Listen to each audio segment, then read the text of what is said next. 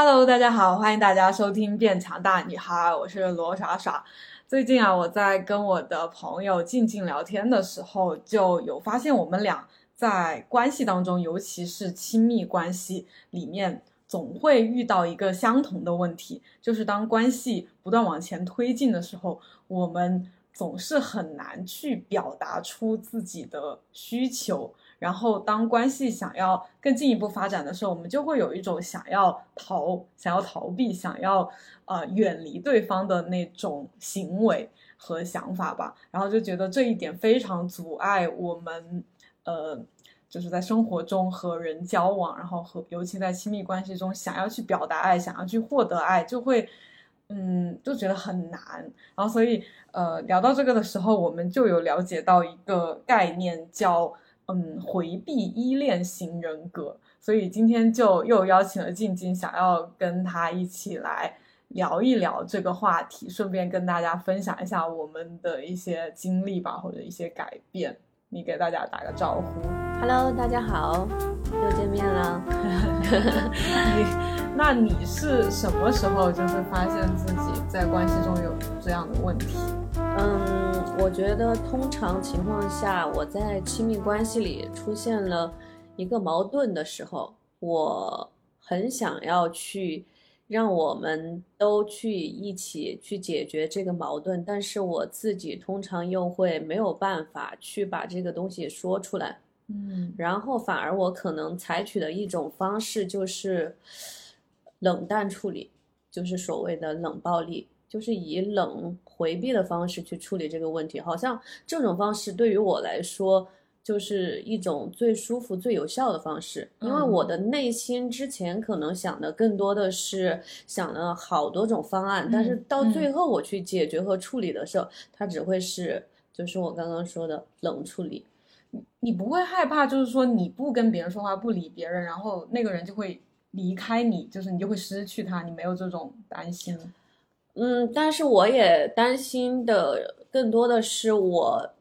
比如说考虑当中几种方法当中的一种方法，它可能是不够好的。我就在思考，就是比如说我怎么 以一种最有效或者是最好的方式说出我自己的想法。然后去跟他沟通，就感觉想了一圈，到了最后 结果是什么？算了，都不说了，不 说了。对，就是可能你总觉得自己想要表达的东西，可能害怕担心自己不能完整的表达出自己想要表达的，反而最后什么都没有表达。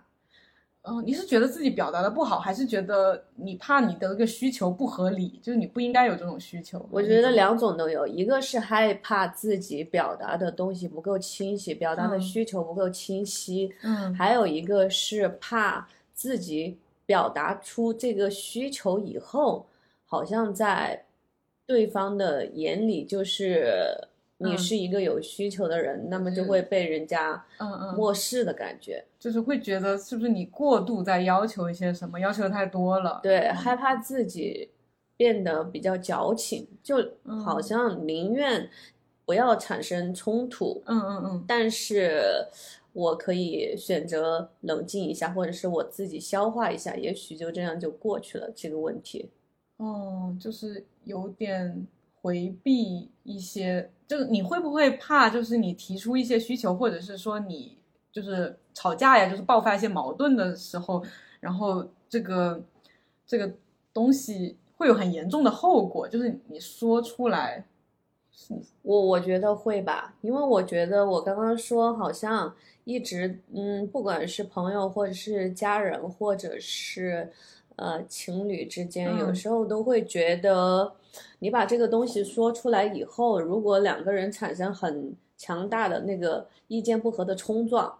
然后或者是什么样子，特别怕起这种冲突，嗯，然后因为害怕起冲突，反而选择了就是不要去面对这个问题了。那你以前有跟别人吵过架之类的吗？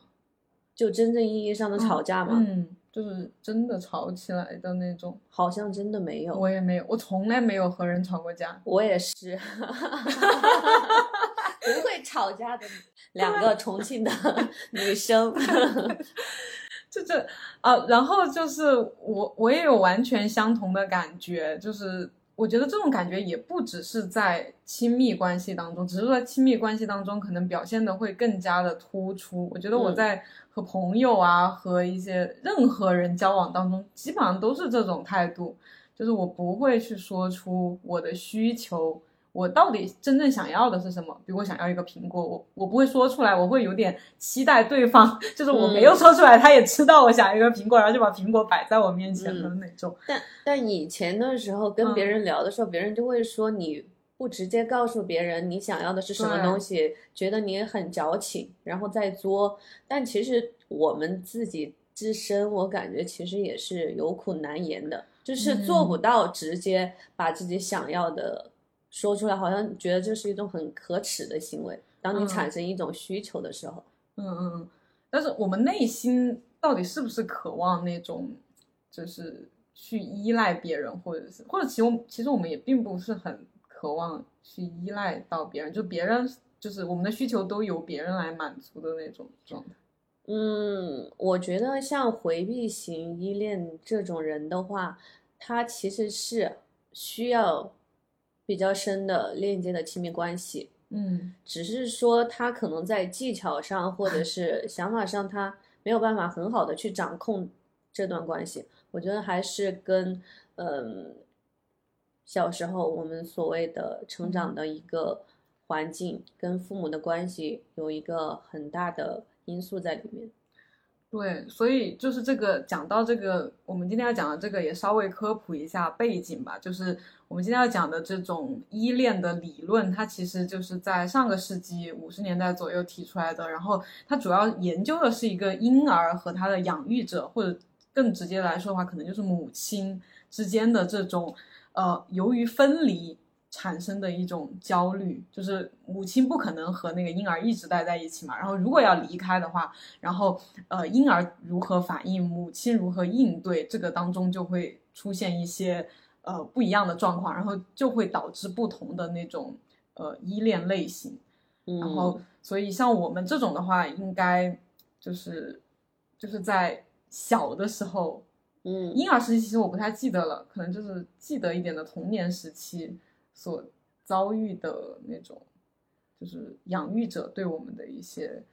嗯，怎么说回应吧？就是他们对我们的一些回应模式，我觉得就导致我们逐渐就 变成了这个样子。那我我去下面之前了解到的知识说的情况，说我们这种回避类型的人是在小时候跟养育者之间，嗯，被。接收到了比较多的情感忽视，嗯，因为以前我一直会去在想这个问题，为什么我不敢去提出来？是因为我缺爱吗？嗯，但其实我在回忆的时候，我觉得可能并不是说我父母是不爱我的，就是我知道我父母是爱我的，但是他们的爱感觉有时候太。粗糙打一个引号，就是可能他是爱你的，但是他没有办法给到你一种在你的情感或者是情绪上有一些，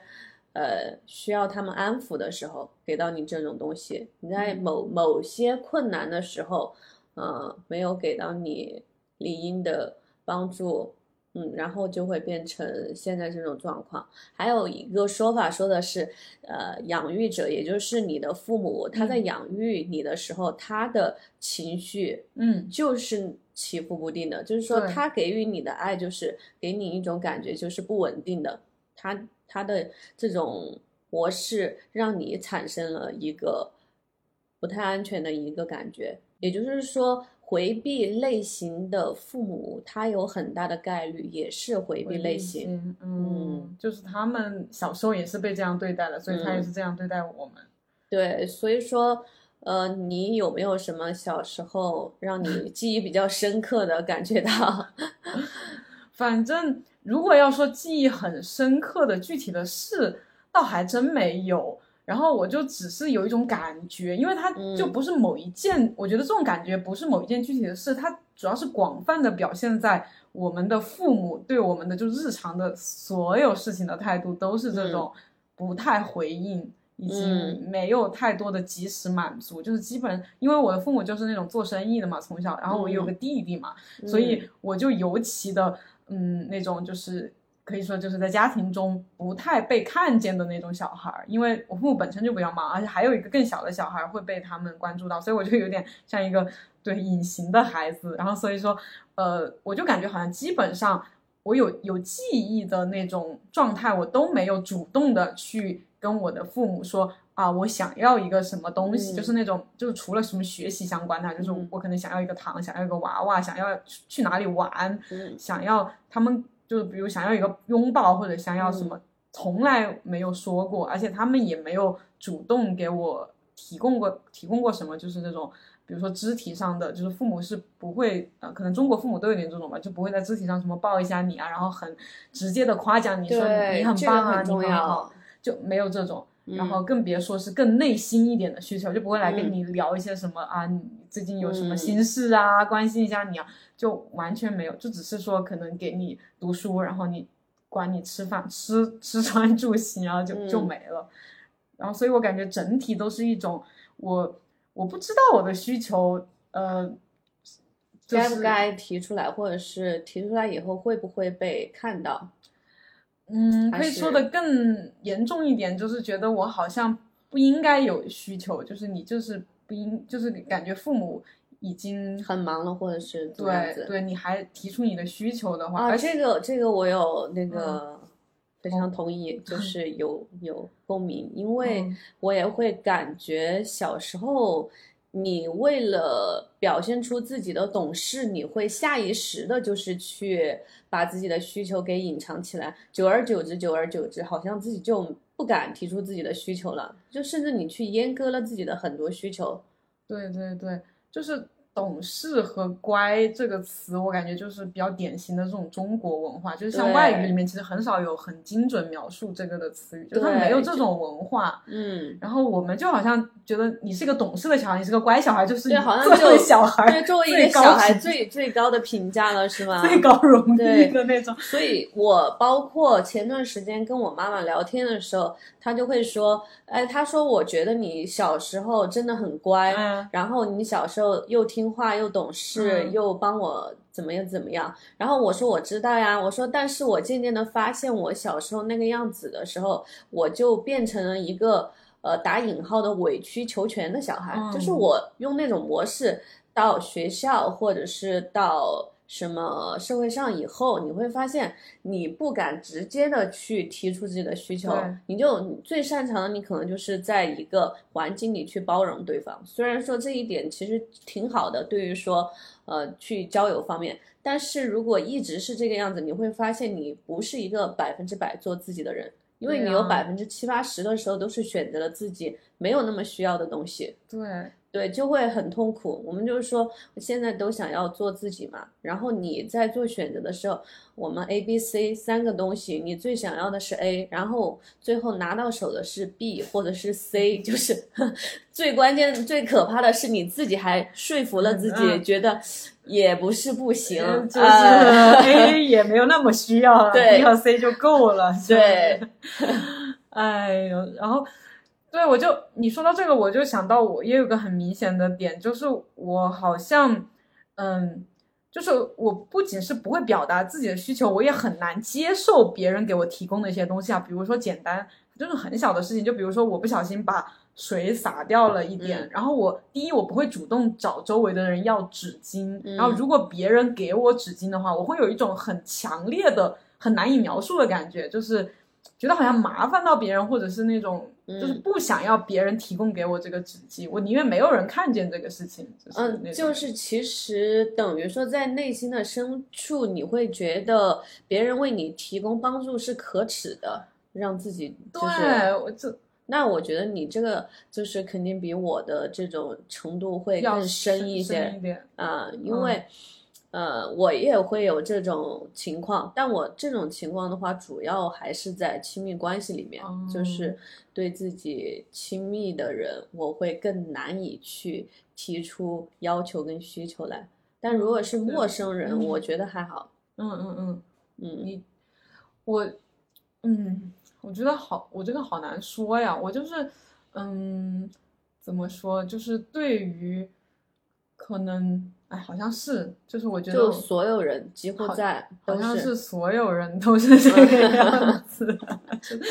就是感觉要把自己隔绝的那种。那我觉得还是因为，嗯，就是一个是我们说的这种依恋类型，还有一个就是所谓的你在呃。对于自己从小到大给自己树立的心里面的一个形象，就是给自己的要求，就是我要充分的独立，不去依恋或者是依赖对任何人。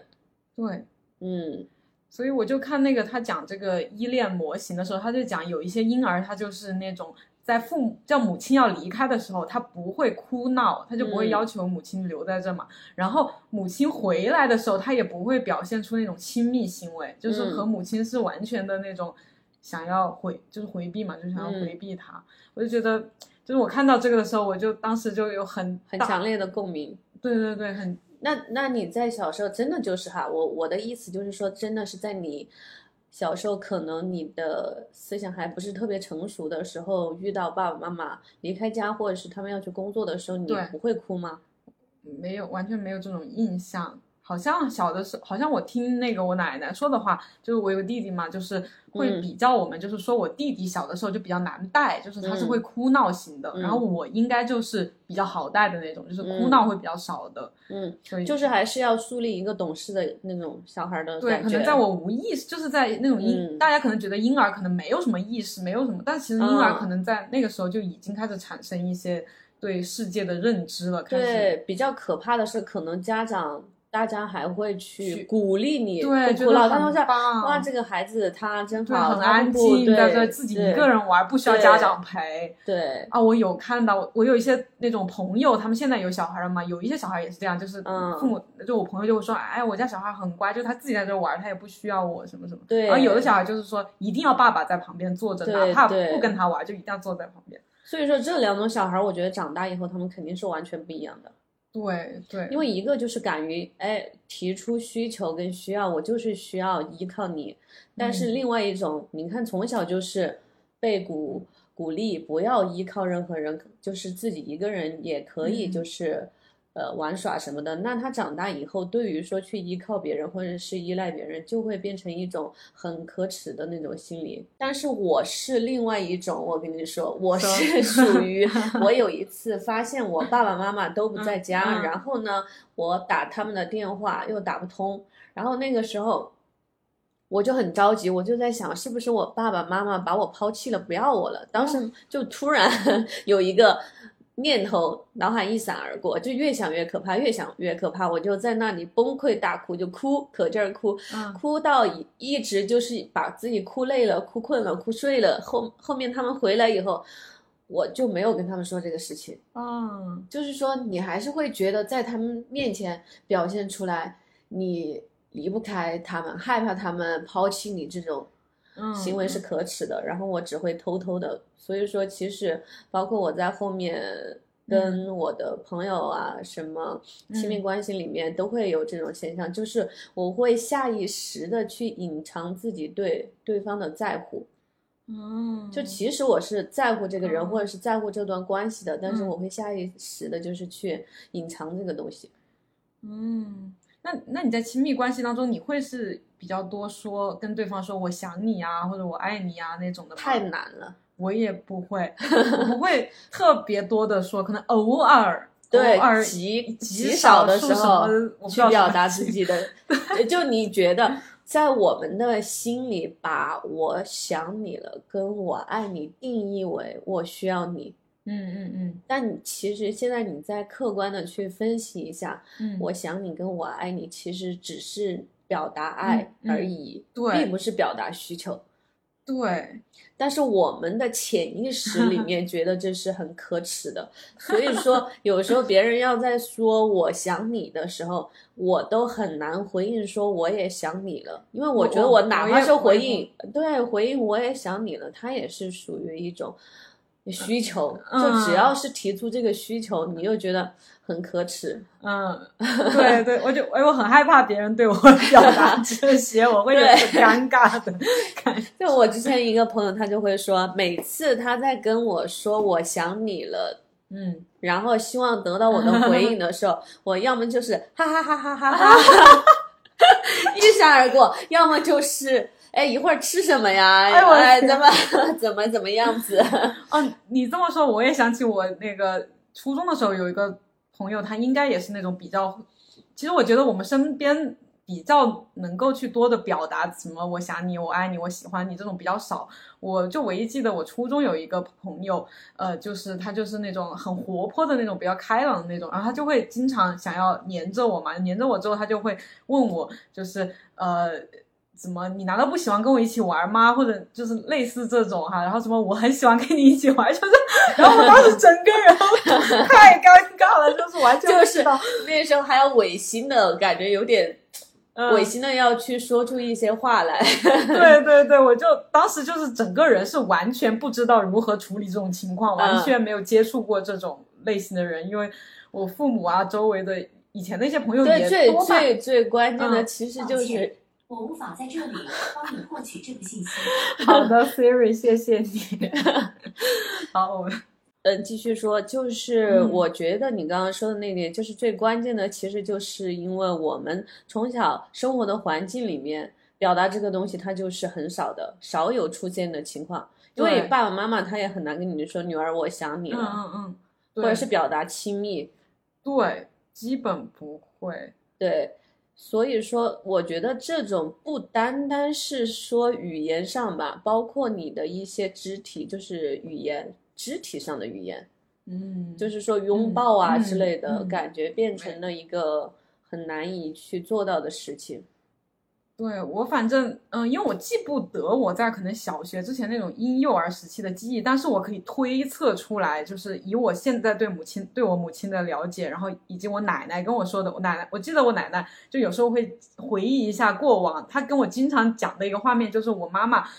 刚生下我就生生完我生出来嘛，然后婴儿那个嗯。样子就是有点奇怪皱巴巴的那种小嗯。孩，然后我奶奶就说你妈妈就是当时生完你，然后把把我抱过去给她看嘛，然后我妈妈当时就是那种有点撇过脸，然后觉得这个小就是怎么这么丑嘛，就因为刚生出来小孩本来就是有点奇怪的样子，然后就是那种，然后这个画这个画面，反正我奶奶跟我说过几次，然后这个画面就有点深刻的，就是从小就会偶尔说一下，从小我就有这种印象，然后我就可以推测我呃的妈妈应该是从小就是。她由由于我是她生的第一个小孩嘛，嗯也是比较年轻的时候可能就生了，等于她那个时候可能也还没有准备好做一个妈妈。我觉得是，就是她嗯不知道如何面对一个生命，然后嗯他自己可能也是那种回避型的，他从小也是和他父母都是那种不表达的，所以我觉得我从小他应该也是很少那种，就是抱着我说，哎呀，呃，什么很可爱呀、什么妈妈太嗯喜欢你了，就应该是几乎没有这种表达。嗯，你说的这个，我觉得我也有同嗯感。就是我觉得我是从小吧，嗯很难听到我妈妈去表达她对我的爱意，至嗯少在语言上嘛。然后，所以我哪怕是前几年，有的时候我在呃工作里或者是什么的时候，情绪崩溃的时候，我跟她聊天，然后她就会让我去反思自己的问题的时候，我就会反问他，我说为什么你从来不是夸我，或者是安慰我，嗯而是去说我的不好的地方？嗯我说为什么从小到大都不去夸我？然后我就觉得，因为他们这种赞美的声音或者是表达爱的声音太少了，导致于我们也没有办法向他们去表达这个东西，导致于我们对其他人也没有办法去诉说自己这些东西，表达情感和表达需求，两个好像就画上了等号。表达情感等于表达需求。嗯，是，嗯，因为我最近看就是研究正念那些东西，就是说的是，呃，人的那个需求和感受是一定要去，就是你要去觉察到它的，就是你的感受、你的感觉是什么样，你身体现在什么感觉，你现在心里什么感觉，哦你一定要去觉察，你就能够觉察的话，你的那个就是我们经常会很焦虑啊，或者是情情绪化比较呃多的情况的话，就可以缓解，就是焦虑和情绪化的问题。嗯，你说的这个我很好像有一点这种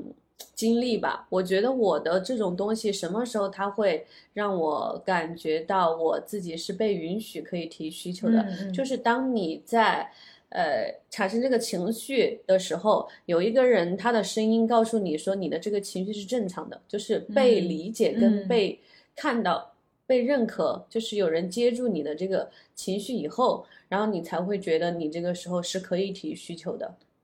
对，是，但是这种情况下，真的就是对方就一定要是一个那种，首先他是一个善于觉知情绪的人，好，然后这种他是不需要你说出口，他其实已经觉察到你的情绪嘛，觉察到你的哦情绪以后，然后他才会去问你是不是，嗯、怎么怎么样子的，然后你才会循着他的给你的一个呃轨道，然后去说输出自己，呃，确实是怎么怎么样子了。嗯嗯然后我们刚刚我说的这个所谓的他能觉知到这些东西的，呃，一个类型的话，我觉得应该就是所谓我们这种依恋模式里面的安全性。因为安嗯。全型的人，他是可以不单说是去接住别人的情绪，嗯他也是可以，呃，去依赖对方，把自己的需求很好的向别人表达出来的。对对对，嗯所以就是这种依恋模式，就是大概可以分成四种嘛。然后我们刚才一直讲的，我们两个这种对就偏回回避型型。然后我会把这个图放在那个 show notes 里面，大家可以看一下，就是它是按照那种回避程度和焦虑程度来分的嗯一个那种、呃四个类型。然后刚才讲的回避型其实也分两种，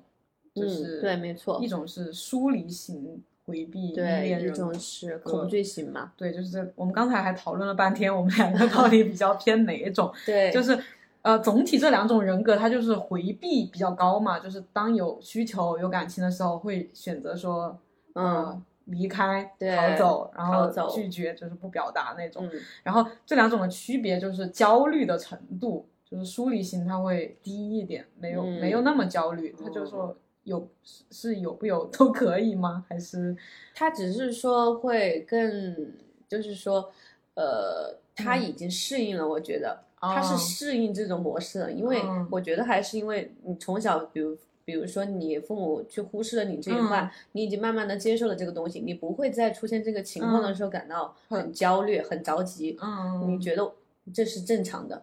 所以这种人就表现的有点冷漠，对就是有点冷的那种感觉。我们以前读书的时候，就有些人就是比较就班班级里面那个最安静的美男子那种冰之类的冰山帅冰哥，山美人，然后然后另外一种就是焦虑会比较高一点，就是叫恐惧型。就这种的话，他他就是会比较患得患失吗？还是这种他应该是更敏感一些，就是嗯他在他关系里面，随时他都会有一种自己将会被抛弃的感觉，嗯他就会不停的提出一些问题跟想象哦来。就是你是不是嗯嗯不爱我了呀？嗯你是不是要离开我呀？嗯？嗯之类的。但但是你会问吗？就是你会在关系当中这样去问对方吗？我好像不会哎，我也不会。那我觉得我有点不太知道自己归类到底比较偏哪个类型，就是我嗯不会去有问，可能是混合嘛，我们说的用那种混合型，哦可能都都带一些，带它不绝对完全的是什么样子。对。我觉得我就是当发，比如说关系当中，我发现你有一点那个对我冷淡，或者是让我有点察觉到一些事情，或者你说了什么话哈，我绝对不会问你，你你是不是对我有什么意见？你会不会你是不是不喜欢我了？你是不是要离开我？我完绝对不会问这样一句话。我也不会，我我觉得这个我之前还有过类似的那种 发过朋友圈，然嗯后我的我发的内容好像是说，嗯。就是友谊也是要双向奔赴的，啊就是当你呃有一方就回头的时候，我就可能会回头再走的更多。啊 啊！我也就是有逃得更快有印象。我当时就很有同感，看到你那个朋友圈的时候，对，因为因为我以前认为好像是在情侣之中会出现，就比如说我嗯感觉到对方好像有不爱我的行为以后，我就嗯溜了逃了。后面嗯我发现好像在友谊里面也是这个样子，就是你发现。对方好像开始对你嗯冷淡了以后，嗯你就跑得更快了，就溜了。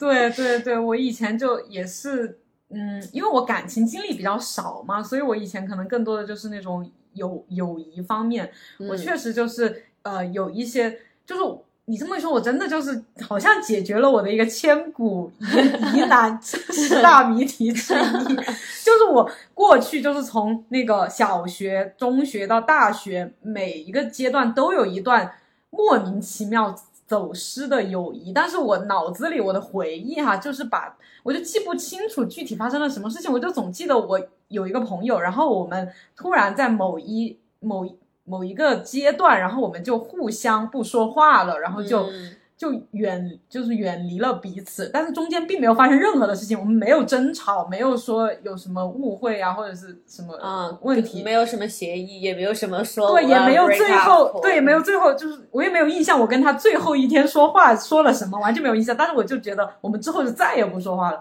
然后我就记得我就过去一直跟我认识的朋友，我就跟他们讲，我有这样一个神奇 的那个那个事情，就是总有一个朋友他会就是莫名其妙就不跟我说话了。然后而且我之前。会就是这样跟别人讲这个事情上，我会有点归因到对方身上。我会觉得我有一个很奇怪的朋友，然后我们小学的时候，比如一起玩，经常一起嗯放学怎么走，然后有一天他就突然不跟我说话了，嗯然后我们就怎么怎么了，我就是这样去讲的。但是我猜测我这个记忆有我自己篡改的部分，就是、嗯，对你为了去合理化这个话，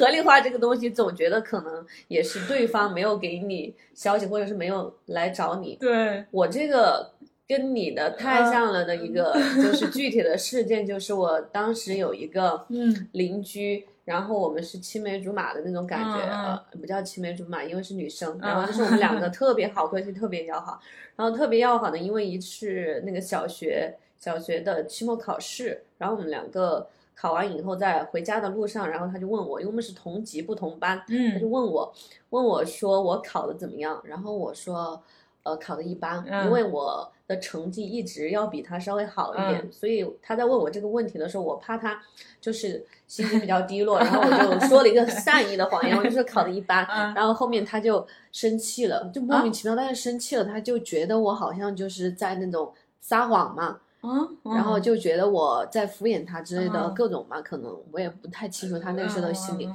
然后他就走得很快，走到我的前面，然后就走回家了。嗯。然后等于说，我们就因为那个事情，就是有了一个小小的矛盾，嗯然后有小矛盾，然后那个时候是就该放暑假了，期末考试以后，整个暑假我们就再也没有去找对方嗯。玩耍，因为你知道小孩嘛，都喜欢两个人，你串我的门儿，我串你的门儿，一起玩儿啊，怎么样子？嗯但整个暑假过去以后，我们都没有联络对方。好，但是在暑假的整个过程当中，哈，我其实做梦做了很多次，就是梦到他，我们和好了。我就觉得我的潜意识里面应该是很想就是跟他嗯重归于好的，嗯但是我的行为上就是嗯坚决不会去问他 为什么。呃，你突然生我的气了，你为什么不理我？你快理我呀！这个样子。然后你们后面后面也是他主动哦。找到我，然后再找哦。我，然后我们关系重归于好的。我觉得同样的这种案例可以就是不停嗯的复制到我很多段关系里面，都有就是如果你要离开我，我那我是绝对不会去留你的。嗯有这嗯种行为，对。我但我一直会就是对自己的这个行为感到很束手无策。其实我很想嗯改变这一点。我也是，那那所以其实这种人，就我们这种回避型的，不管是这种疏离还是恐惧型的，就如果能遇到一个主动一点的人，就不要也是这种回避的话，是不是这段关系就可以保保存保留得住？保留的更久一点。但是我觉得嗯其实，呃，你说的这一点，它确实是，嗯，比较容易维持一段关系。就是说，两个人如果嗯有一个他是一个更主动的人，嗯主动的人，然后他能够主动的去问你，那么其实你也会很快就跟他和好了。就你也其实心里没有说什么太大的膈应。嗯，最主要的问题你就是嗯没有办法开口嘛。然后这个人只要愿意说他主动一些，其实这个问题就不存在了就好了。但是呃，遇上跟自己一样的这个人嗯出现，就是冷对冷，就是两个人你也不愿意主动，我也不愿意主动，感觉就两个人就散了。所以我特别怕遇到跟我一样的人。但是特别妙的是什么？我特别怕遇到这样的人，但是我老遇上，我也是，就老遇上这样的人我也是，而且我好像会被对方吸引，我不知道为什么。啊，我也是。然后，所以我就去查了资料，我说这是为什么？然后后面才发现，就是嗯我们这种类型，它其实，在刚开始的时候也容易被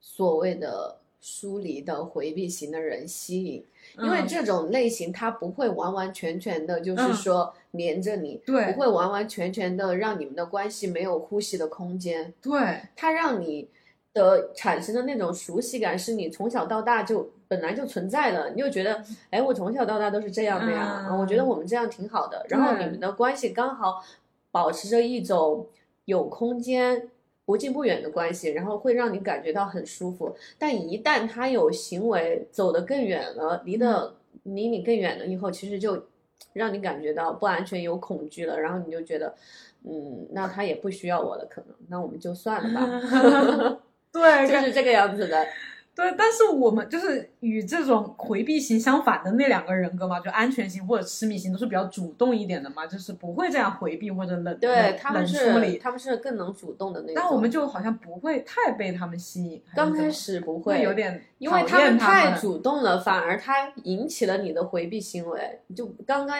我们说疏离型，它是引起了你的恐惧的那一面，嗯但安全和痴迷型，他会刚开始就、嗯呃引申出你去恐惧。他们的这一面，你觉得他们是不安全的？他们来接近你是带着目的的，就是他们是为了与你产生更深的连接，嗯在压榨你的空间。所以刚开始的时候，其实我们在遇到安全型的人或者是焦虑型的人的时候，我们的第一反应是害怕。对，所以说我刚开始会对那种特别热情的人会，嗯呃，由内而外产生一种有点抵触的心理。就这个人对我越热情，我就越觉得，嗯，不太行，不太对，我有点害怕，好像是哦，是不是这个样子的？我会，我的感情对这种人，我觉得我的感情和那个那个反应很复杂，就是我好像有点不太能理，就是他们是我不太能理解的一个东西，所以我会有点害怕，嗯。就是我不能理解人为什么可以这样，就是我不知道他们的运转方式什么样子，所以我有点害怕，就是去跟他们。那个接触，然后就是你说的，嗯。会担心他们会不会有什么目的呀、会不会有什么，就是不可能，就因为我不是这样的人嘛，所以我觉得人不可能对一个陌生人 无缘无故的这么主动、这么热情，所以说，除非有其他目的，然后我就可能会抗拒和他们进一步。所以说，也就是现在就可以理解为什么我们又总是不停的出现这样的一个情况，为什么总是会嗯呃遇到跟自己一样也是 呃这种回避型型，然后莫名其妙的结束了一段关系。对，真的。然后，哎呀，我就觉得就是怎么说，就是以前会把这个理解为就是什么没有缘分啊、或者什么，就是我好像就是一直没有试图想要去分析自己的问题或者改变自己，我就好像不断的在把自己往更回避的那个路上推。就刚刚跟你讲的嘛，我现在又会比较信那些玄学，因为玄学它嗯好像就是比较加强你对自我的认同，就是你只要相信你自己就行了，嗯其他人并不是很重要。然后就是一切都是命运中的安排。对，都是宇宙给你安排好的，你就不用太着急了。反正他如果要走就走呗，然后你可能有下一个更好啊什么的。嗯我感觉我不断在加强我这种回避的属性，就有种如果是这样的话，应该是不断的在加强这种回避的属性了，嗯就感觉更加的就是要做一个绝缘体的感觉。对我就不知道怎么，就感觉有点死局的感觉，就不知道怎么。但我跟你相反，我是做的另另外一个方向的嗯尝试。我当我发现我自己，呃，就是是这种回避型的时候，我做的行为其实就是尝试努力去提出自己的需求，或者是嗯去依赖对方。但是嗯我发现他对于我整个人来说可能 会有一点难受，就是刚开始嗯的时候你去做的时候，你就会觉得是违背自己平时的行为嘛。对，然后，嗯，整个过程的时候其实是非常难受，但是结果它其实是好的。是吗？就是说你在做这个行为的刚开始，你会觉得很痛苦，呃，我不能去提出这个需求，我不能去嗯找他，很我不能主动但是你发现，其实只要你一主动，或者是只要你去说出这个需求，就你们的问题就迎刃而解了真的，啊。但是呢，为什么又不能够一直做下去？因为嗯它还是我觉得是需要你去训练的。就是当嗯你并没有说呃一直是保持这种模式的时候，你去做这个东西，你可能只能坚持一段时间。我只能 坚持去找一次，找两次。我只能说我我先去低头一次两次，我先去找他一两次。我们出现矛盾的时候，嗯我优先去沟通一两次，然后嗯一两次之后，然后你好像就发现你问题还是没解决，怎么回事儿？你就会想 为什么还是这样，然后就马上又开启了自己的回避模式，说 那我还是这样子吧，就算了吧，与其这样，还不如就是哎算了，嗯我已经努力过了。啊 就感觉沟通好难呀，就这个就话，就比起安全型跟痴迷型，我觉得他们是有源源不断的动力去供给他们这个，对我去把你抓回来，或者是我嗯去靠近你的这种。嗯，那他们相当于是小的时候，他们提出自己的需求、表达自己的时候是有大大多数都是有回应的，嗯，而且我觉得他们坚信这个矛盾、这个问题，只要我们两个产生沟通，就是可以被解决的。嗯，我觉得是这样。我们的观点可能是我们提出了，或者是沟通了，我们也不一定能解决我们的问题，不一定能化解我们的关系。嗯，我们会一致认为，我们的关系不仅仅是靠沟通就能够解决的。对那那如果没有沟通，更加没有解决的可那到底能性，对不怎么解对？决呢？就是放弃这对，所以说最后选择了最舒服的方式就是放弃。然后就找下一段，下一段，然后也这样恶性循环再下一对段，然后一直都是这样，就是没有发现自己这个问题。那你觉得你这么些年你有转变吗？就是有什么事情或者就我觉得有改善，但不嗯能叫转变。嗯如果我的这种转变要真正完全意义上的变成一个安全型的话，呃，或者是说我偶尔变成了安全型，那绝对是对方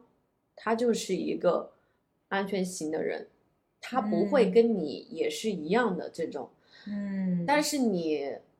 很容易，刚刚说了嘛，被跟你同样的人吸引，因为首先你能够理解他为什么这样做，然后你们两个的磁场它是对得上的，嗯。然后所以刚开始的时候吸引到你的，或者是遇到最多的，其实还是跟你自己一样回避型的人，对，嗯然后我我觉得我嗯也不叫转变吧，就是慢慢的有一些好转的，就是就是我那个我遇到我家先生，然后。嗯。我最开始其实不知道，我不懂这些嘛，然后我也嗯。不知道他是什么型，我是什么型，然后我就是依旧延续我以前的那种模式，就是有一种、呃不会提出自己的需求，然后有点讨好型人格那种，然后就希望用那种旧的呃方式来进行这这段关系嘛，然后嗯。然后中间就会有遇到矛盾的时候，遇到矛盾的时候，我就有出现那种说，就是那种回避嘛，就是不嗯表达，或者是那种嗯生闷气，就是那种冷、冷暴力，就是我嗯生气了，然后但我也不说我为什么生气了，我也不说我到底要怎么才不生气，嗯我就不说。然后我家先生他就会。嗯，第一比较耐心吧，就是他会耐心的问，就是你到底是怎么，他会一直问。当然，我就是前期特别夸张，就是怎么问都不会说。我也是这样子的，就就是可能也需要时间去把这个东西梳理出来，我怎么去说。对，就感觉好并不是不复杂呀就是想说是 觉得我还没有想清楚，嗯我到底可能生气的最主要的原因是什么，对对，你才会呃发现你自己在出现情绪的内心深处其实是因为什么。对对对，我就发现别人如果来问的话，因为以前其实问的人不是很多，就是如果一直持续问的人不是很多，然后我以前没有特别思考，然后他这么对你也不不会去想我自己哎到底在生什么气。对对对对对，然后他问了之后，我就在想，确实我，到底他是什么气，我就在疯狂的在思考嘛，就是我嗯到底是因为什么导致了这个样子，然后我到底想要什么，然后我在分析的过程中，我就会很容易出现一种呃答案，就是说。呃，我可能想要的是这个，但是我是不是不应该要这个？然后我如果要了这个，这个东西就是我可能以为我要，但我要了之后又发现不是我想要的，那我又要去提，又要去想我其他想要，就觉得好麻烦。就是我就是就觉得啊，那还算了，那就还是直接不说吧，就这样过去吧，让这个事情就是最后的结论就是我还是不说，就是因为我觉得我自己这个太复杂了。对，就是自己都没有办法梳理清楚自己到底是需要的最主要能够一次性解决，或者是最简单的方式解决的到底是什么？对对对，然后我就发现，就是我虽然现在也没有特别大的一个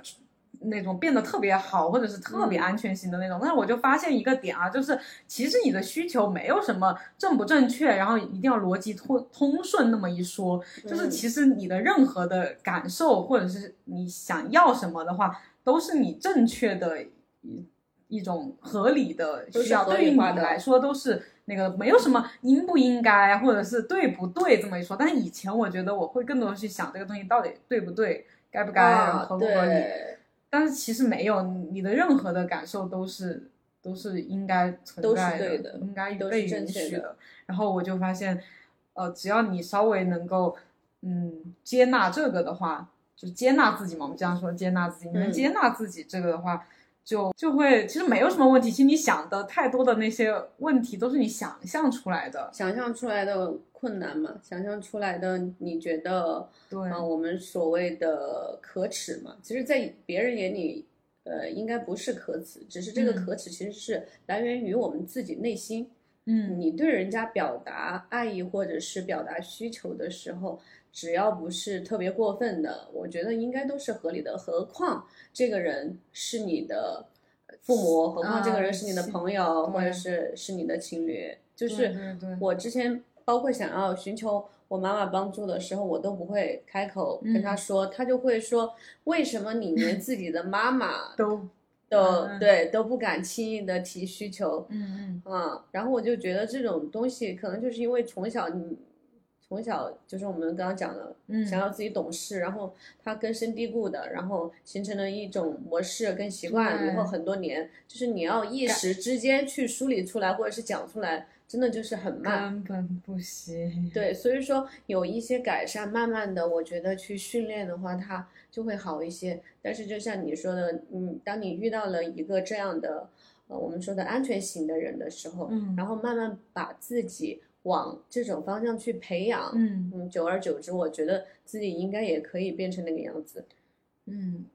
我觉得是，就是真的是需要一些时间，慢慢的去改变。因为之前其实这种也是一种习惯嘛，就是嗯那么多年养、养成的一个习惯，就是不是说一两天都能改变。所以我觉得第一步就是可能还是要接受自己这个状态吧，就是嗯。我可能会有时候说不出口，然后无嗯。法去表达，然后我就这么拧巴，我就是对要在内心斗争八百八十个回合你之后再说这个，你知道我脑海里面有一个画面感是什么？就比如说，就比如说聚餐这种，嗯。聚餐的时候，嗯。几个朋友在一块儿的时候，特别是有你不熟的朋友在一块儿的时候，拿出一个菜单去点菜的时候，你敢不敢去在菜已经嗯够了的情况下去点自己嗯喜欢吃的菜？嗯，很很多时候就可能就没有再点自己喜欢吃的菜，很少会对。去 做这个事。比如说两个人的时候，我发现回避型他们的特点就是两个人在点菜的时候，比如说呃，我的那个闺蜜她已经点完了她自己喜欢吃的菜，比如说嗯。我们两个人，她已经点了五六个菜了，嗯。然后我一一看菜单，哎，好像够了，也没有我喜欢吃的菜也没点，但是我这个时候就会觉得算了，是不是这个样子的？对对对对，包括就是呃，我刚才讲到的，就是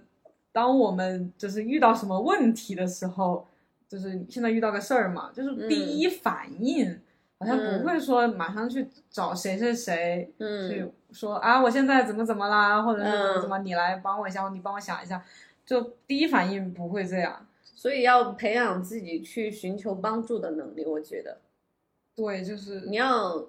哪怕是小小的事情，你让别人给你出主意，比如说，哎，今天我穿哪件衣服好看啊？你帮我选一个呀。嗯慢慢的去培养这种东西，因为觉得还是那句话说的好，人与人的感情其实是相互麻烦起来的，对，就是你们两个的感情一定是你麻烦他，他麻烦你。然后你们两个人有了一定的交集，然后你们俩的感情才会越来越好。如果每个人都是刚刚你说的都是去我就是做好自己的这一份的话，那其实我们产生的交流就很少了。嗯嗯嗯，然后呃这种能够完成的东西，可能有时候也会比较局限一点。是的，我就觉得我真的很难和别人合作，就是以前大学的时候，或者是以前工作的时候，就是很少有这种场景。就是像以前同学嘛，有一些同学他就会参加社团啊，然后他们就会那种大家一起去做一个什么事情，然后嗯感觉很开心。然后我就好像很少遇到这种场景，我也很少去让自己参加这种集体一起去做个什么事情的这嗯种东西。就比较喜欢一个就是一个人去做的，就所有事情我，哎，我现在想，我感觉我好像就是所有事情都是比较偏向于一个人去做那种，就是我的爱好哎和那个。那嗯以前就是呃在学校里面就主要就是读书嘛，就你不会去参加太多社团、学生会，就尽量避免那种会和人有一些那种对交集 或交者集是。然后一些爱好，像我比较喜欢看书啊，比较喜欢健身呐、比较喜嗯，欢所有所有的爱好都是偏向于一个人就能完成的，是对吗？，我不会，就是我我还特别不喜欢的运动就是那种多人运动，就是比如说羽毛球啊，那个还有什么球，就是需要大家一起合作嗯去完成的，嗯，我就那个就要团队合作的这种，非常不喜欢，嗯。产生不了一点兴趣。但你这么说的话，我好像以前一直都比较喜欢，就是嗯呃几个人一起，嗯我们形成一股力量去完成一个东西。因为我好像在呃中学的时候，嗯，做班上的那种课代表，然后我嗯当时我们有班上班班级里一个同学生日，然后呢，他啊生日，我想要班级里给他一种就是我们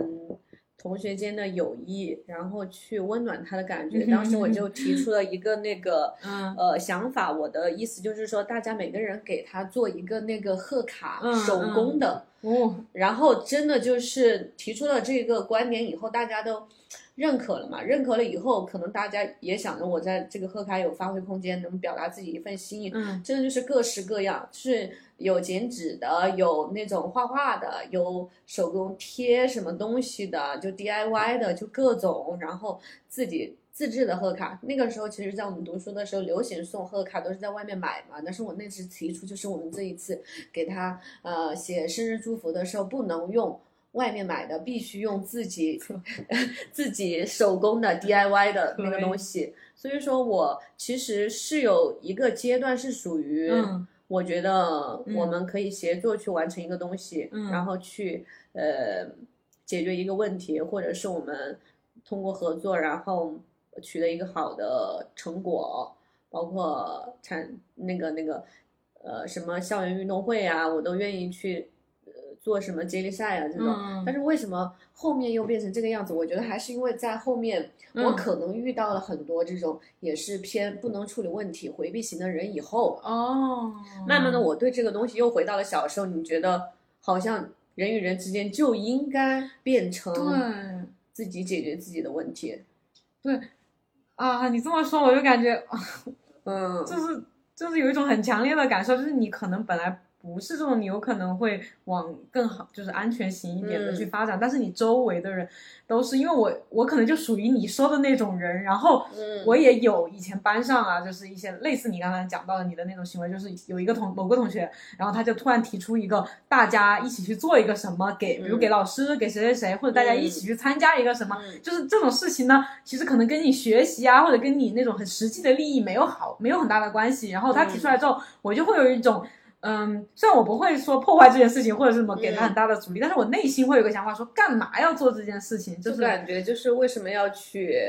做跟自己并不在意的人，然后一些这种对，就是有什么意义呢？这种事嗯情搞这么麻烦，就是我很不理解做这件事情的同学。当然我。我一般是会配合的，但是我也想到以前班上其实有些人他会不配合这种事情，嗯他会拒绝嘛，然后我就嗯有感、有看到这种场景嘛，我就有感受到那个发起这个的人被拒绝，被大家抵抗，嗯被某一些个别人哈，当然也不是很多，就个别 抵抗了之后，我就感觉到他那种就是失落和嗯。的感觉，所以我能感受到你的那个转变，就是对，所以说我小时候是遇到你这种学生了，啊，不是不是不是小时候，应该是在后面成长过程中啊，就受到了挫折。但是这个就是我刚刚又说了，为什么还是会被疏离型的这种嗯它又吸引，就是你会觉得。慢慢的就觉得人好像要有距离，有一定的距离才是最合理的。然后慢慢的你去认可了这种观点以后，然后你自己就朝那个方向去发展了。嗯嗯嗯，但是我现在的话，你让我去总结的话，我会觉得说，呃，人与人之间的关系，它是需要空间跟距离的。那它，但它绝对不是说在你没有尝试努力跟做出沟通之前就嗯溜走了、放弃了 这种。对对对，我就感觉就是那个，哎，就是感觉这个社会就是怎么说，如果想要往更好的方面发展的话，就是还是不能大家都手牵手变成回避，对，大家都是回避型。大家都回避，然后各干好各干各的，然后不去和别人建立联系，然后就、嗯就这样只会大家。就是越来越，就是人与人之间就是那种越来越关系越来越就是冷漠，就会对对会就会渐渐的就变得冷漠。但是我觉得这种冷漠是被动的，他不是嗯主动的。嗯因为他其实内心深处并不是说不想跟这个嗯人变得、呃亲密，而是说他其实在很长的时间里习惯了一个人，并不代表说他不认可我们亲密这个会让我感到不舒服或者是难过，有可能是他。很久，或者是很长一段时间，或者是从来没有体验过真正意义上的亲密。我们这个真正意义上意义上的亲密，不是说呃嗯我们肢体上的，有可能是我们嗯说的是心理上的，就是嗯从来没有体验过，或者是说很少体验过跟一个人在心理上很亲密。嗯，就是很难去真心的相信别人对，就信任这个人，嗯，嗯变成了很难的事情嘛。我记得我当时看一个短片，当时有一嗯句话就是戳中我的泪点了。嗯，就是说，他说，我觉得最可怕的不是你没有办法信任我，而是你自己没有办法去信任你想信任的人。就是说我当时觉得那句话突然就戳中我了，就是说，其实嗯你是想去信任这个人的，但最可怕的是你没有办法做到，你百分之百的去信任他。对，然后我就觉得当时就是，嗯嗯，看到这句话，也就是有点戳中泪点了。就是其实你你本质里你是想去让你们的关系更进一步的、更深刻的，但是因为你觉得你没有办法去产生这种百分之百的信任啊，然后就做不到嘛，对，就是唉，那种就感觉就这样听起来有点无解的样子，是不是？对我一直都感觉是有点无解的，就是这种人格，缺陷吗？这个算缺陷吗？反正有一些那种帖子会说这是一种有问题的人格吧。嗯，我们在我在去了解这个东西的时候，或者是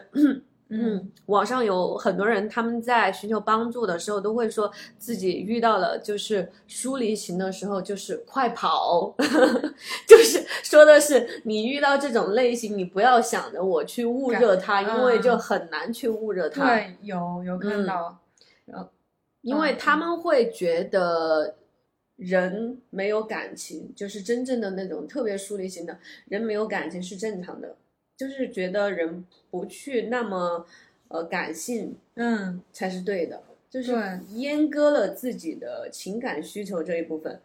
对，因为我觉得我在成长过程中，就是长长大之后嘛，就是比较接受到的，尤其是女性的话，就是大家会说，就是不会鼓励你去做一个什么依赖别人、相信别人的，反而会鼓励我们。就现在一些什么女性，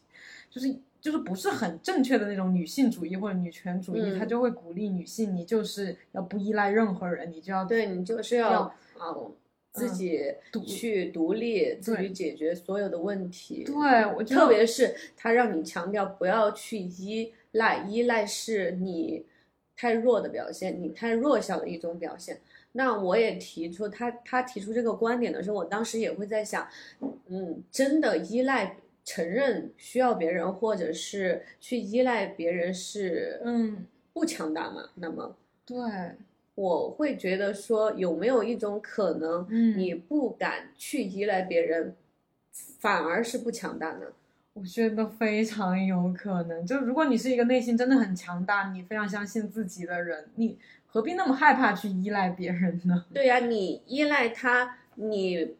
依赖他的时候，其实你无非就是一些生活上或者是一些感情上、情绪上嘛。嗯但是你可能真的有一天出现你们关系破裂，或者是你们没有办法在一起的时候，你真正强大的你是可以去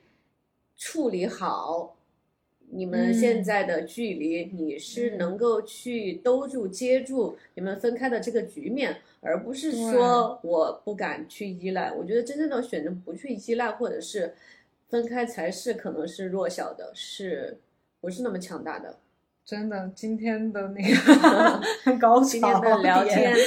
又对聊天的高潮又又到了。我觉得，我觉得真的是这是这样一个道理，就是我觉得看太多现在的，不管是你刚才说的那种，现在让我们阉割情绪，觉得啊不要有太多情绪化的人，嗯很理性的那种人啊，就是很坚强的、很强大的。然后又说女性啊，你要靠自己，你不能依赖任何的男人，你不要在亲密关系里面投入太多，你就要嗯爱自己，什么都投入到自己身上。我觉得不是说完全的错误，就是不是又到另外一个极端去了？就是嗯，就是让你去做一个就是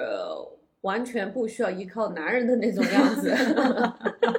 让你自己雌雄同体的 对，去，嗯，但是我还是比较赞同，就是其实这个世界上就是，哎，像你好像前两天跟我说的，就是也需需要男人，也需要女人，就是对我一直认为就是这个世界是没有办法说不需要男人的。虽然有时候我们觉得嗯男人太直男，啊不解风情，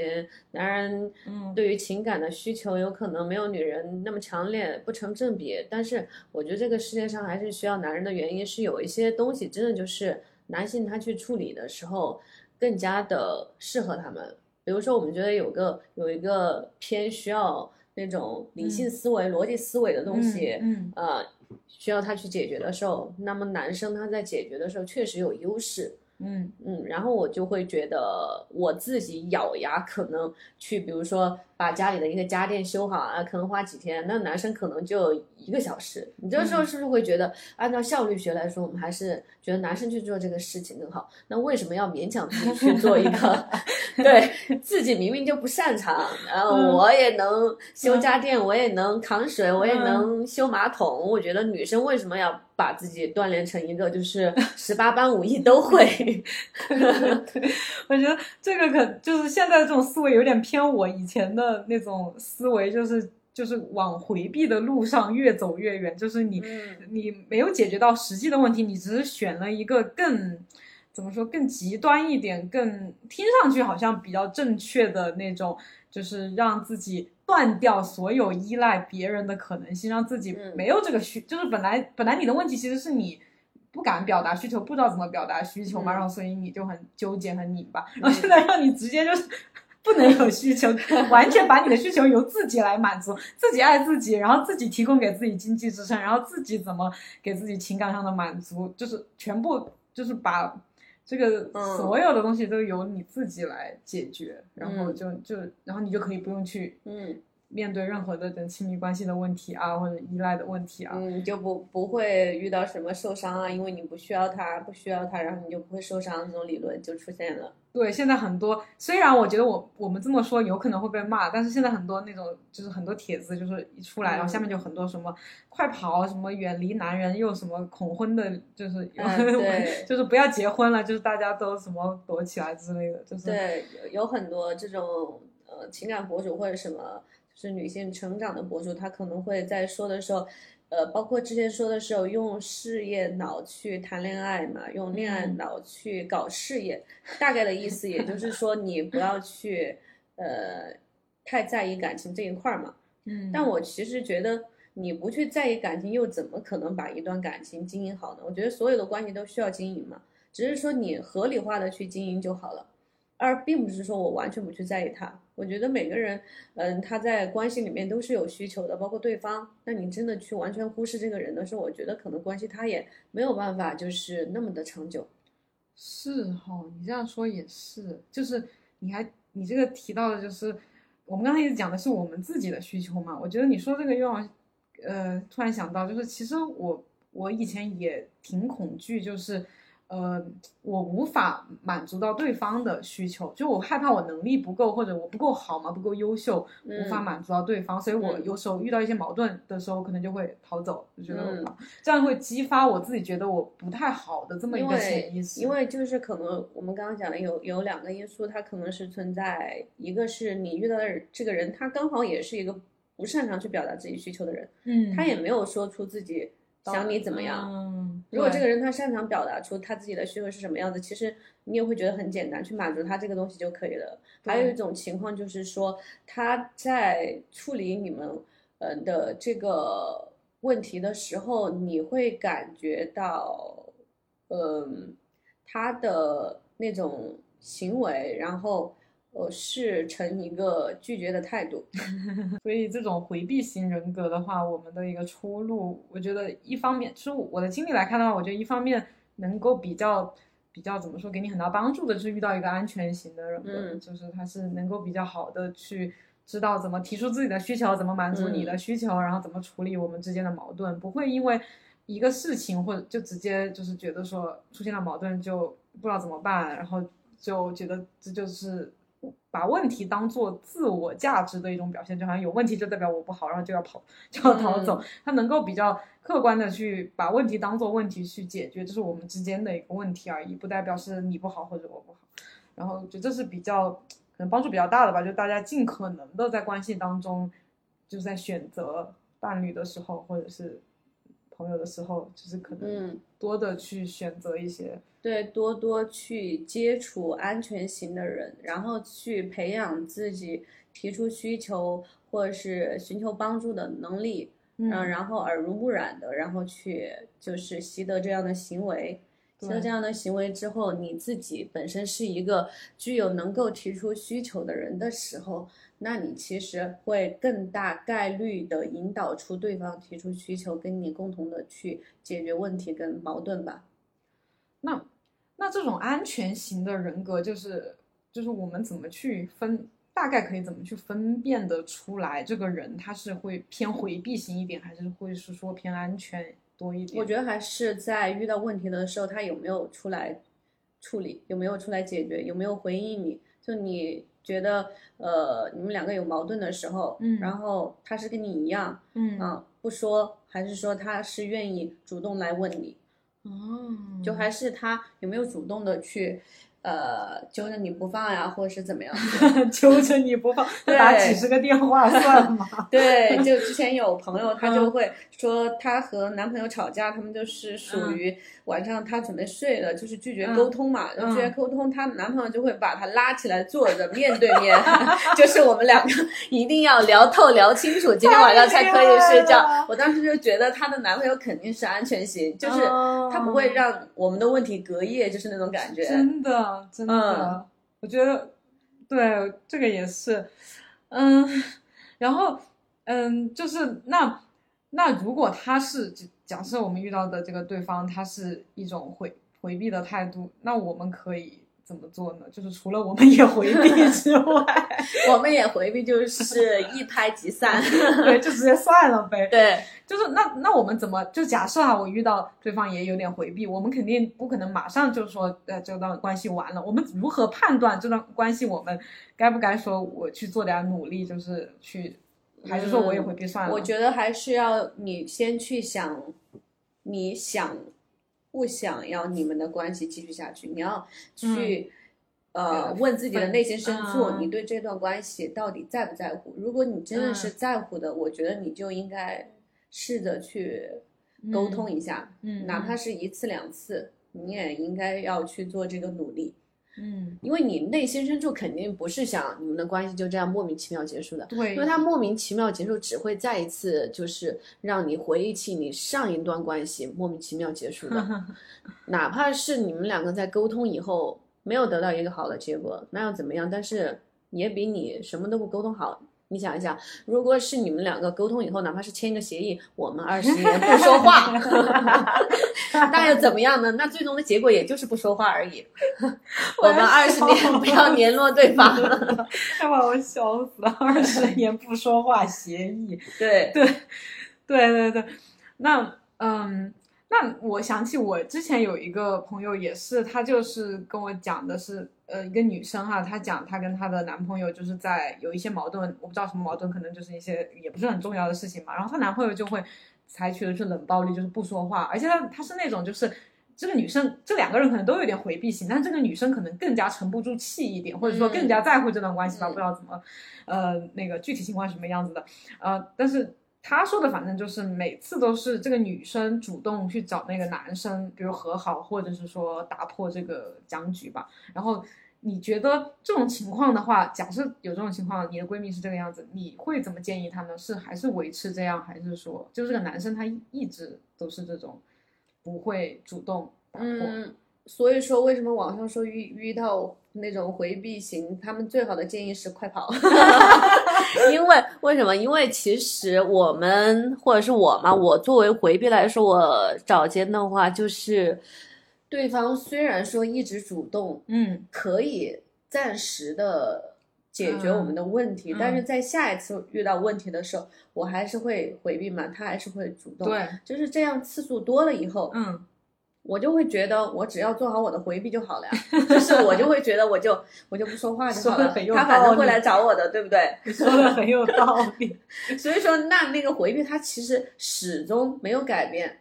对，然后，但是回避，你觉得你也对他回避的时候，嗯，他就会主动了吗？也不会。不会。对，所以说我觉得网上就网上很多他的建议就是遇到回避型的时候是快跑。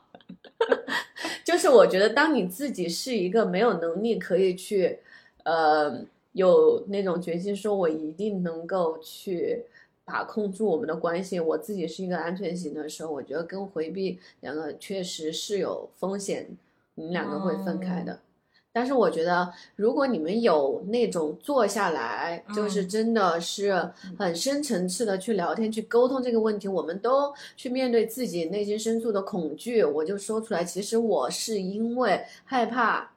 你离开我，或者是我认为你就是早晚有一天会离开我，嗯，然后，所以我才会这个样子的，我才会去一言不发。然后我这个时候就是去跟你说，我不会离开你，我会怎么怎么样子，做这种保证，让他回避得到一些安全感之后，他是会在一段时间内奏效的。但可能就是比较累的、比较麻烦的，就是你可能要不停的给他到这种讯号。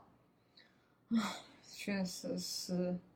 这样想想，其实跟回避相处是挺累的，所以自己作为一个回避型，我也觉得有时候跟我相处是挺累的。我也觉得，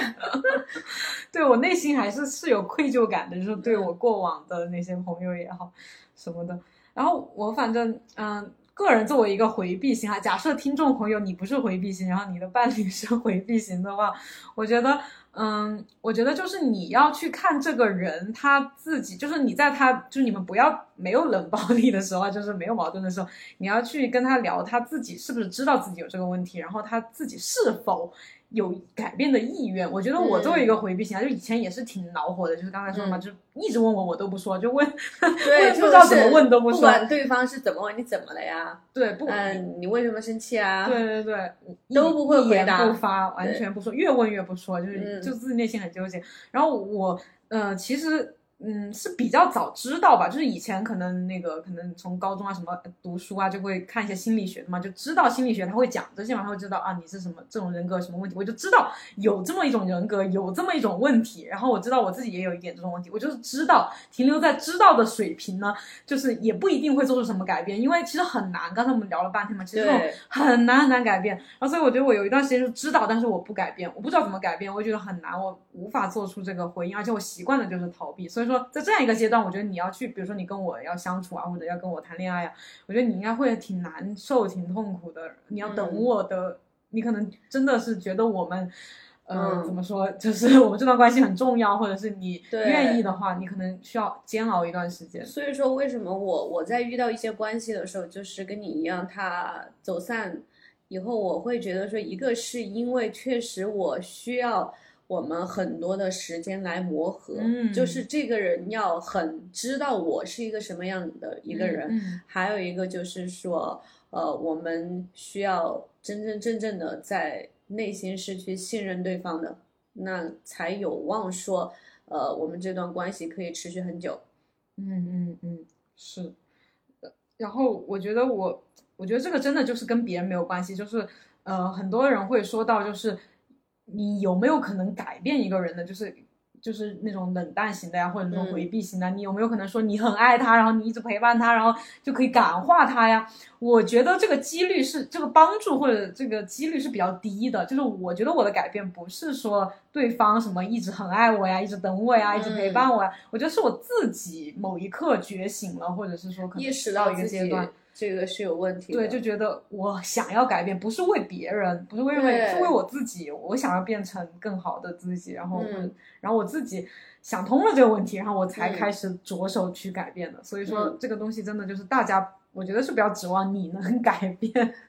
你觉得呢？我觉得，呃，这个东西他在什么时候会就是有这个想法，就是他真的在有一刻意识到自己内心深处可能是比较孤独的，哦就是因为你其实，在心理上早就已经让自己朝着一个目标去出发，就是我要成为一个强大到离开任何人都不怕的地步。但真的有人是希望自己成为那样的人吗？我觉得不是，只是为了更好的生存。嗯，就是说，我们只是觉得这种方式可能让自己能够规避掉受伤，然后我们把自己往那个方向去发展，真的发展到我离开一段关系都能够快速修复好自己，就是你连自己都已经被麻痹了，你说服了自己，嗯嗯我好像真的就不在意，但也没什么，就那样，也就是呃不联系了，很正常。但是实际上，你如果真的在有一个瞬间，你体会到你没有办法去嗯。有信任的人，或者是你觉得你能离开任何人的时候，另外一个声音就是嗯，没有一个人是没你不行的，你的这种存在感跟价值感会就是很低很低，你就会不信任有人是离不开你的。那种时候你会感觉到非常的孤独，那那个时候其实你是很渴望这个世界就很矛盾，你是渴望有这个样子一个人存在，他是让你离不开，你也离不开他，就是彼此嗯很需要的。那个时候可能在那种情况下，你想去改变，就是没有一个什么方向。嗯对是嗯，当你逐渐意识到自己是往这个方向走的时候，我觉得可能就是，嗯，有机会去改变了。我们就说，你不断剖析自己之后，就像一次手术一样。啊啊，手术有可能一次两次不成功，但是可能手术次数多了，哪一次就成功了，也说不定。是是是，所以所以我觉得我最近也是在练习一个练习，就是及时的表达自己的感受。我觉得不单单是跟那种亲密的人，嗯。我觉得可能对于你来说，更多的嗯。向陌生人去练习需求，嗯也是能够快速的去改变自己这个。我也觉得一点的一种我方法我觉得我接下来就是要好好做这些，因为我就是除了刚才也就是真的就是在外面去吃饭呀，我就会不好意思找服务生，比如说要什么东西，我就对啊觉得，嗯，有点那会不膈会就是在电梯里面自己双手拿不到东西的时候，也要倔强的用个胳膊肘去戳一绝下？对是我，就是手上拿满了东西，我反正把东西放到一边，然后再去按，我绝对不会拿着东西说啊，你帮我按一下几楼。啊没有这种经历，完全没有，都是偶尔有，就是别人主动问那的。主动问到你是几层是吗？就很难，但是你要去练习这个技能。虽然说我我也有这种时候，但是我有时候也会说，还是去，你你就是张一下嘴的功夫，啊人家就是也也只是举手之劳而已。我我我会我我觉得我会接下来先做这个练习。我觉得整个人格的这种改变肯定是需要时间的，但是我们可以从一些小的练习上去做。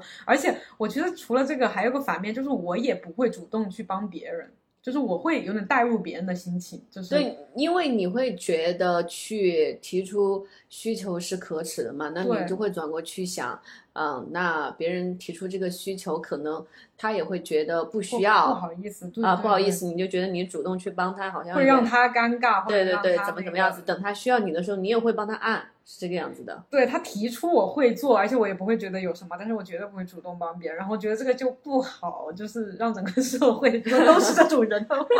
就是大家都变得就是你不管我，我也不管你。对我还是希望能够对多往安全型去转化一点，所以嗯，所以这可能就是我们今天的一个嗯一个探讨，一个探讨和一点小小的结论，希望能够帮到大家吧。对，就是愿望就是希望这个世界更美好，世界和平，互帮互助。对，好的，那今天的播客就先到这了。如果大家有什么问题或者想要我们聊的，都可以在评论区留言。我们就下一期再见啦，拜拜。You'll see the sun come shining through for you. Light up your face with gladness, hide every trace of sadness. Although a tear may be ever so near, that's the time you must keep on trying. Smile, what's the use of crying? You'll find that life is still worthwhile if you just smile.